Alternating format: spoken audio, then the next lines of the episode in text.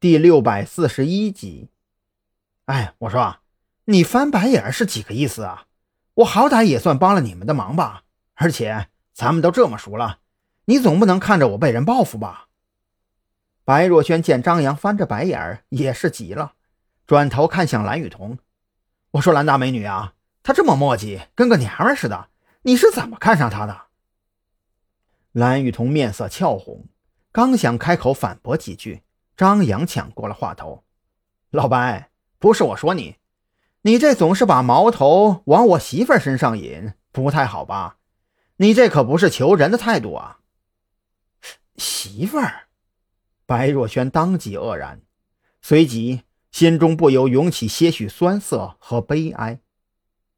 蓝雨桐听了这俩字，面色更是娇艳，就像是树上熟透了的苹果一样。行了，看在老白你刚帮了我们的份上，你富儿过来，我悄悄告诉你。张扬面带笑意，看着白若萱，附耳凑了过来，低声在他耳边说了几句。袁强于月留下的蛋糕很大，你放心往肚子里咽，只要不违法，安全的很。白若萱当即眼前一亮，这话的分量可不轻啊！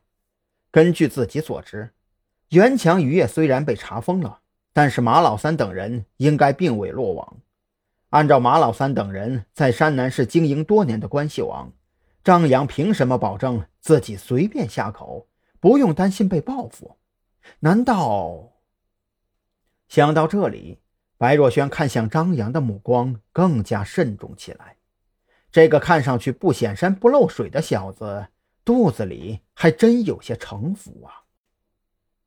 从金尊酒店离开之后，蓝雨桐一直红着脸跟在张扬的身后。他数次想要开口说话，话到嘴边却又觉得说不出口，面色越发纠结起来。想说什么就说呗。张扬也注意到了蓝雨桐的变化，坐进车里，顺手点了根烟，开口问道：“还没等张扬抽上两口，蓝雨桐就瞪大了眼睛，将他口中的香烟一把夺下，反手就给扔出了窗外。”以后不许抽烟了，别跟赵军那个大烟枪学，小心得了肺癌，英年早逝。我可不想当。张扬本来还有些懊恼，听到这话却是笑了起来。他猜得出蓝雨桐没有说出口的内容，不由得坏笑着逗他：“你不想当什么呀？”“哼，你都猜到了还问我？”蓝雨桐的声音越来越低，就像是蚊子哼哼一样。哪儿还有往日里雷厉风行的模样？好了好了，不逗你了。从酒店出来那会儿，你想说什么来着？张扬没继续跟他斗气儿，缓缓启动车辆上路，随口问道。想起刚才想问却没有说出口的话，蓝雨桐的脸色又是一阵俏红，犹豫再三，还是开口说了出来，只是那声音不比蚊子大上多少。你。你刚才叫我，叫我那什么，是认真的吗？什么？我叫你什么呀？要不是车里安静，张扬差点没听清蓝雨桐的话，心中略微一愣。他在回忆自己刚才到底说了啥玩意儿，能让蓝雨桐露出如此小女人的姿态？喂，你自己说出口的话不带反悔的。蓝雨桐当即急眼了。脸上瞬间怒容遍布，之前那一抹小女人姿态一扫而尽。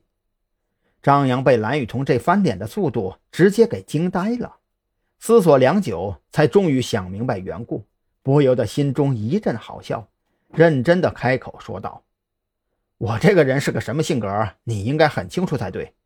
既然我说出了口，那就肯定能做到，别一天天瞎琢磨，自己给自己找心塞。”蓝雨桐听完这话，当即露出开心的笑容，之前的不愉快也是一扫而空，眼睛忽闪忽闪的瞄着张扬的侧脸，笑的就像是个小傻子一样。